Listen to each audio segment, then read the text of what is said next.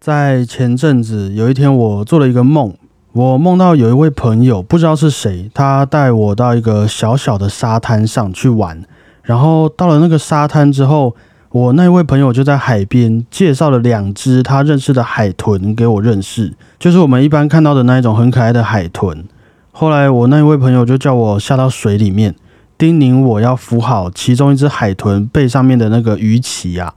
结果那只海豚就咻的开始往海底冲下去，那我当然也一起被带着下去了嘛。但是当我缓过神来之后啊，我才发现我的眼前是一大片海豚的家，就感觉他们都住在那边，然后还会在那边绕圈圈，在那边玩游戏，然后整个海底世界也都泛着蓝绿色的一个光芒。后来那只海豚还带我去看了海底的火山，还有沉没在海底的一些宝藏、宝箱那一类的。接着才让我重新回到了岸上，结束这段旅程。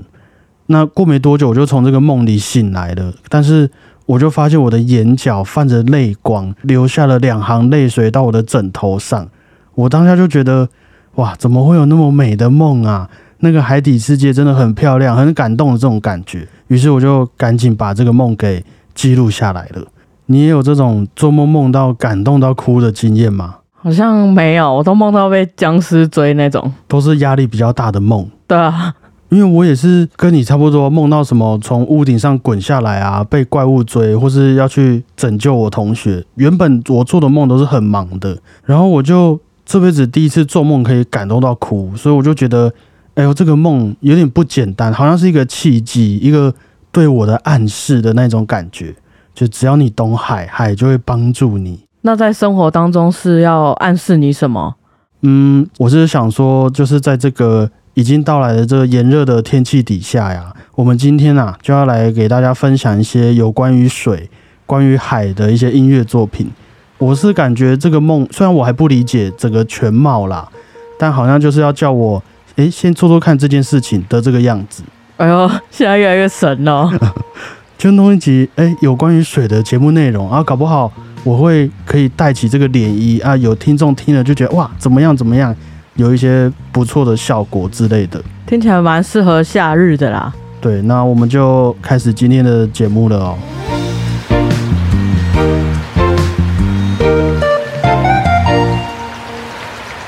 大家好，我是主持人小胖 Blue Tom。大家好，我是果鹏。之前好像有稍微聊过这个话题，就是当你有机会来到大自然中散散心的时候。你会想要选择山上还是海边？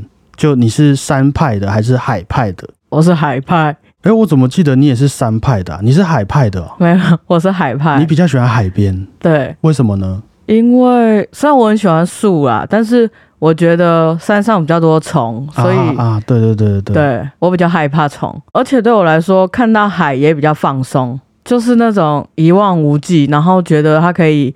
包容你所有事情或烦恼哦，对对对，我有这个印象，你好像有说过。对，那我是山派的啦。其实我会觉得山上空气比较清新，气温比较低，然后那个鸟叫声和树叶树枝的摩擦声音很疗愈，这样子。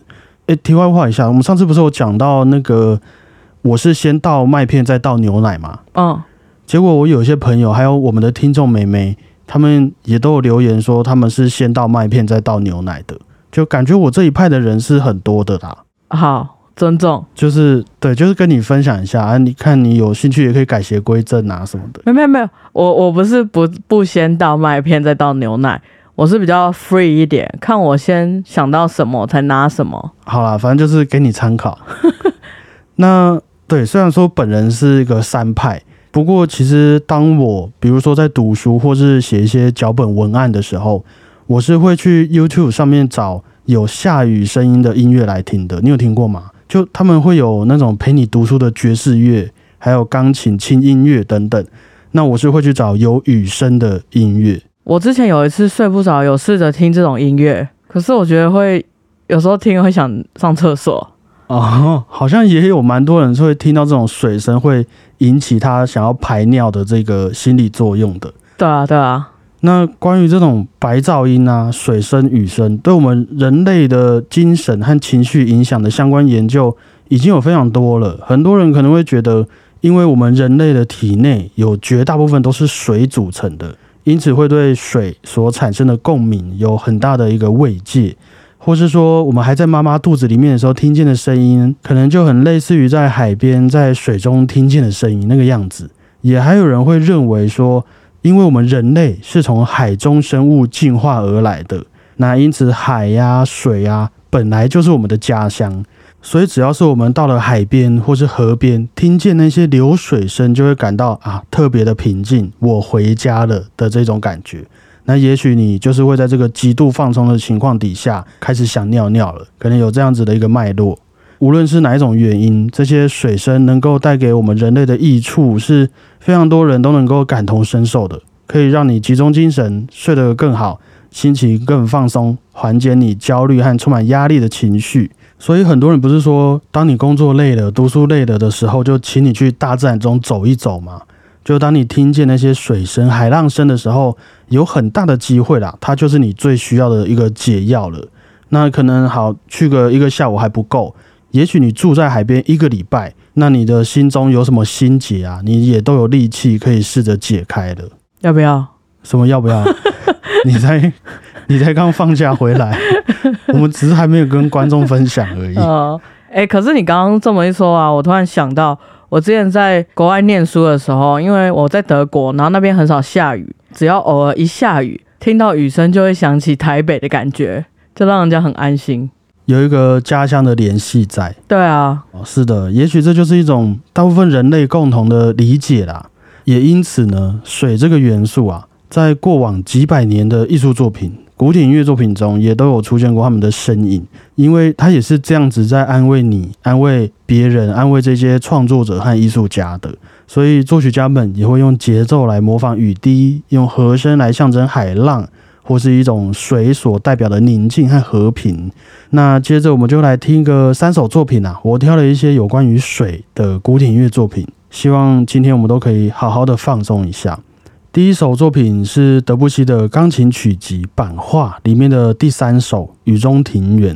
上次我们听的是第一首《高塔》，在中国风的那一集，还记得吗？那这次我们要来听的是第三首《雨中庭园》。其实这总共三首的钢琴曲集《版画》，前面的两首都是德布西在描述异国风情的曲子。第一首的《高塔》就是东方的元素，那第二首。格拉纳达的黄昏是采用西班牙的音乐。这个第三首呢，《雨中庭园》其实没有要特别描写是哪一个地方的文化啦，而是取材自德布西最喜欢的一个东西，就是水。感觉德布西可以算是在古典音乐界里面最喜欢水的一位作曲家了。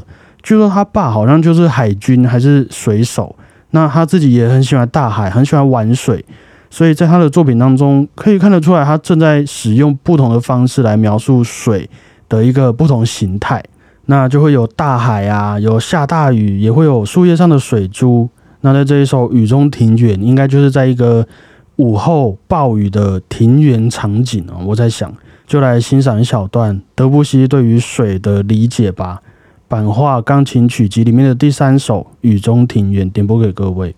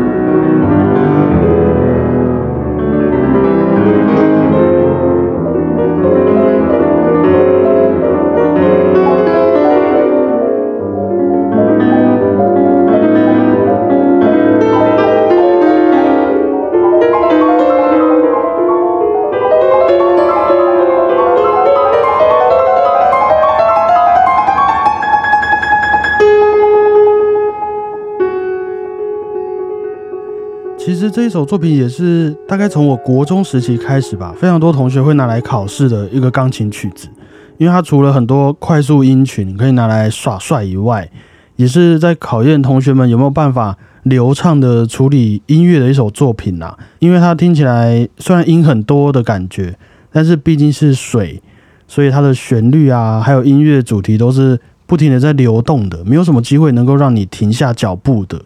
还可以吗？有感受到这个德布西的水吗？有那种雨滴一颗一颗一颗一颗的感觉，稍微有点燥，可是又有一点燥中来点平静，燥中有序的感觉。对，那接下来这部作品就比较平静了一些啦。肖邦的升 F 大调船歌，船歌这个音乐题材啊，据说是起源于意大利的威尼斯这个水上都市，到处都是水，所以到处也都是船。那在船上的船夫，他们所唱的这些歌曲，就慢慢演变成了古典音乐家手中的船歌。但是要先讲一下，他们这个船歌不太像是我们划龙舟的那种咚咚咚咚嘿嘿嘿的那一种感觉，而是你真的在船上轻轻摇摆，然后大家应该都有那种划船的印象啊。就算你没划过，应该也看过影片。当我们在划船的时候，那个桨啊，其实是会有一个律动的。就你在划的时候，你的那个桨移动的速度是比较快的，而你拿出水面准备下一次划的时候是比较慢的，所以就会有一个划船、划船、划船的这个节奏感在里面，可以理解。可以。那船歌的律动也就会有这样子的一个特色在。那肖邦的这一首船歌是在他过世的前三年创作的作品，据说也是他唯一一首船歌啦。在他经历了身体的疾病和女朋友乔治上的一些争执之后，写下了一首作品，也因此他听起来是很平静，但也比他早期的作品来的深沉一些。就点播给各位肖邦的升 F 大调船歌。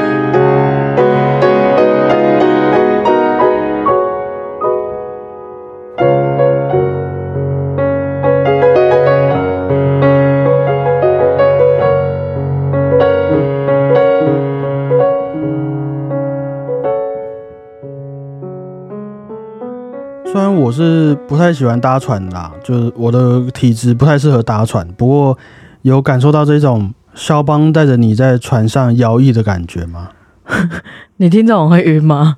其实我刚刚在讲那个划船划船的时候就不太舒服，太扯了。我会想到搭那个海盗船的那种感觉，就是这个感觉会一直烙印在我的头脑里面。那你没有办法去威尼斯玩呢？我之前去威尼斯玩过，然后那边就是所有交通工具几乎都要搭船，他们搭船就像我们搭捷运一样频繁。可是他们的船会真的像是那种很船的这样子摇来摇去，你会晕船的那一种吗？就像去淡水那种船哦，那个我会晕船。哦，然后他们还有一种叫贡多拉，就是在那边游河的啦。啊，我知道，就是有一个船夫会在那边撑嘛。嗯，还会这个船歌就是从那个地方过来的。嗯嗯，然后我记得我去那边好像两天吧，晚上在饭店里躺下来，一闭上眼睛都觉得还在晃，可是你是不会晕船，是不会晕，但是你就会觉得，嗯，好舒服，我还在坐船吗？我没办法，我会真的很不舒服。那刚刚这首曲子怎么样？有让你回到那个贡多拉的船上吗？有有那种感觉，很惬意这样。啊、比较平静一点。嗯，那最后我觉得我们来一点大的，华格纳《漂泊的荷兰人》歌剧序曲，或是有些人说《飞行的荷兰人》也可以。好大。这个传说故事大家应该都不陌生啦，大概就是在讲说有一位船长他被海神给诅咒了，因此他的船呢永远都没办法靠岸，而且船上的水手包括船长自己也都会一直活着，他们不会过世。久而久之，这艘船就变成了大家口中的幽灵船，而且它航行的速度还很快，又加上通常如果你在海上遇到这一艘船的时候，还会伴随着暴风雨，所以这些以海为生的人们也把这一艘幽灵船漂泊的荷兰人视为一种厄运。那华格纳这部歌剧在讲的就是这一位幽灵船的船长找到了真爱，从而获得救赎的一个故事。没记错的话，《海绵宝宝》里面也有这一位漂泊的荷兰人，我记得他是一个鬼魂。哦哦哦哦，然后在电影《神鬼奇航》，你还记得有一集的坏人叫做 David Jones，他的脸是章鱼，还会用触角弹管风琴的那一位。哈哈哈。这也是取材自这个漂泊的荷兰人的传说。那华格纳当初也是除了他本身就很喜欢这些传说故事以外，好像他自己之前也有在搭船出国的时候遇到暴风雨吧，因此他搭的船还要停靠在其他国家的港口，算是还蛮危险的。的这些遭遇，就让他决定要创作完这出歌剧。那他的序曲就会很像是整部歌剧的预告片，一个精华了。我们可以在开头听到可怕的海上暴风雨，还有海神的诅咒，可以慢慢理解在这片海上产生的牺牲还有爱情，然后最后拨云见日，重新迎来这洒在海上的阳光。详细的剧情，我觉得之后我们在小胖说书慢慢分享啦。不过现在用一个序曲来当做入门，感觉是还是很不错的。